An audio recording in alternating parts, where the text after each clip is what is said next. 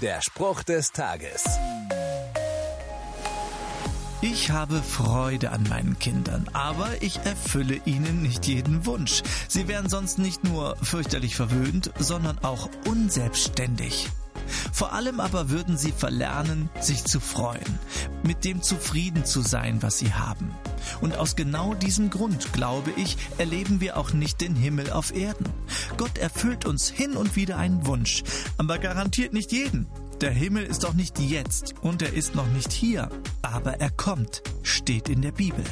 An all diesen Menschen hatte Gott wegen ihres Glaubens Freude, doch keiner von ihnen empfing das, was Gott versprochen hatte, denn Gott hatte weit Besseres für uns vorgesehen. Gott hat uns ein Versprechen gegeben. Wenn wir darauf vertrauen, freut er sich. Und am Ende freuen auch wir uns. Der Spruch des Tages steht in der Bibel. Bibellesen auf bibleserver.com.